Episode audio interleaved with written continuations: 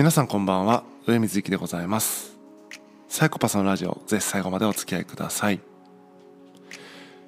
今日は7割ぐらいというお話をしたいと思っています。最近ですね個人の活動、えー、エッセイを書いたりとかこのポッドキャストのですね、えー、サイコパスのラジオの更新をしたりっていうところがかなりね、えーと、追いつかなくなってきているというところがあって、まあ、どうしたもんかなって思っていたら結構理由はシンプルで、まあ、一つはですね先日お話ししたこう哲学をですね結構あの勉強したいなってところでインプットの時間ががっつりそこにちょっと、えー、入れ込んだっていうので何ていうのかなまあ単純に圧迫しますよね。日々のそのやることの中の一つに勉強が入ってくるとうん生活圧迫するし。でもそれだけだったら調整効くよな。どうしてこんなにパツパツなんだろうって思ったらすごいシンプルで今仕事がですね、まあ、345とですね。345月とですね繁忙期なんですよね。その仕事が繁忙期であるということをですね忘れて忘れたままもう5月半ばまで来てしまいました、えー、繁忙期です。えっと今気づきました。でもうほぼほぼ終わりかけなんですけどもやっとね波もつきつつあるところなんですが繁忙期だったんだなということでまあだからパツパツだったんだなというのは一つ理由としてね、まあ、明らかなんですけれどもじゃあ繁忙期だからって日々のルーティンを崩すっていうのは僕はやっぱりあんまり良くないことだなというふうに思ってるんですね。まあ、エッセイの更新とかがちょっとね滞っていたり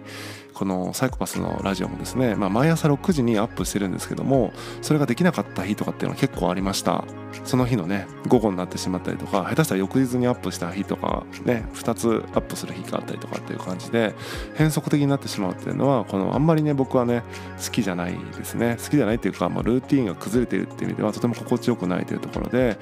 うん、良くないなと思ってたんですね。でまあ理由は繁忙期でしたと。だから繁忙期が終わったら改善するからいいよね。ということではないんですね。なぜなら来年もまた繁忙期はやってくるからですね。対策をしなければいけないと。でそれを考えてた時に先日ですねあのイタミンさんという方とですねのポッドキャストにですね出演させていただいて、えーと、まだあの配信されてないんですけども収録させていただいてその中のお話でまあ7割くらいのところで、えーと収められるようにコントロールしてるんだと。なぜならその調子がいい時もあれば調子が悪い時もあるから7割ぐらいでやっておくとちゃんとどんな絶不調の時でもやれるよねみたいなお話があって、あ、僕の場合はそのあの調子がいい悪いとかっていうよりはその忙しい忙しくないみたいなところ繁忙期とかどうたらこうたらみたいなところの仕事量みたいなねところでの7割かなと思っていて、ま、7割くらいを意識した設計にしておかないとちょっと忙しくなった時にもう追いつかなくなると。なので日々の生活のそのルーティンみたいなものというか生活の組み立てを7割で回せるような感じにしておくとちょっと忙しくってなんだろうね100%いく時期があってもちゃんと収まるみたいな今のルーティンの組み方がどうしても9割とかまあね、10割レベルで毎日を設計しているのでやっぱり忙しくなると 120%130% になって頑張って110%とかって無理するけども10%取りこぼしてるみたいなことが起こってると思うんですよね。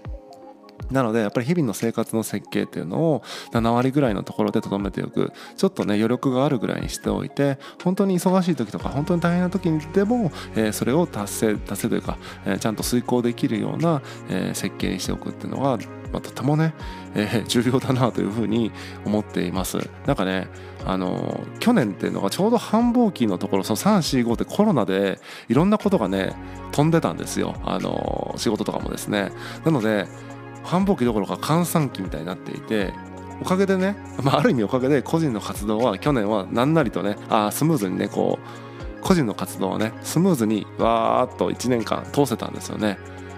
そりゃそうですよね。仕事がその忙しくなかったからね。で今年になって当然のように繁忙期が当然のようにというか、まあ、当然ではないんですけどもありがたいことなんですけども、えー、戻ってきて繁忙期が来た時に結局そのアッパーを超えてしまうような設計になっていたなというのはとても反省すべきところかなというふうに思ってますね。はい。まあ、生活っていうのはね常にこう一定ではないのでどうしてもそういうことは起こってくると思うんですけども何かこう失敗失敗というかうまくいかなかった時に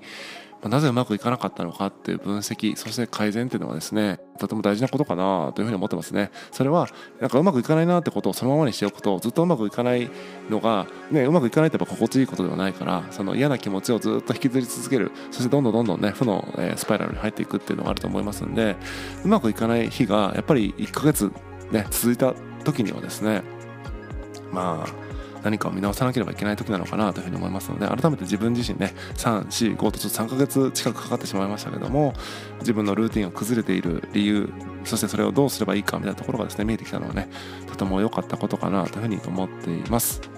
えー、生活日々のねルーティンで生きていきたいみたいなところは僕はあるんですけどもそのルーティンをですね7割ぐらいのところに調整していくってことが今ね自分に求められているかなことなのかなというふうに思いました、えー、あの年間でねこう繁忙期があったりとかっていう仕事をされてる方波がある仕事をされてる方なんかでぜひね参考にしていただいて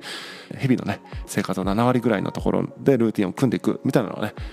いかがでしょうかと。で自分自身もそれやってみようかなというふうに思いますのでまたそれはね、えー、やってみてどうかみたいな話は、えー、ここでご報告できればいいかなというふうに思っております。本日は以上です。またお会いしましょう。さようなら。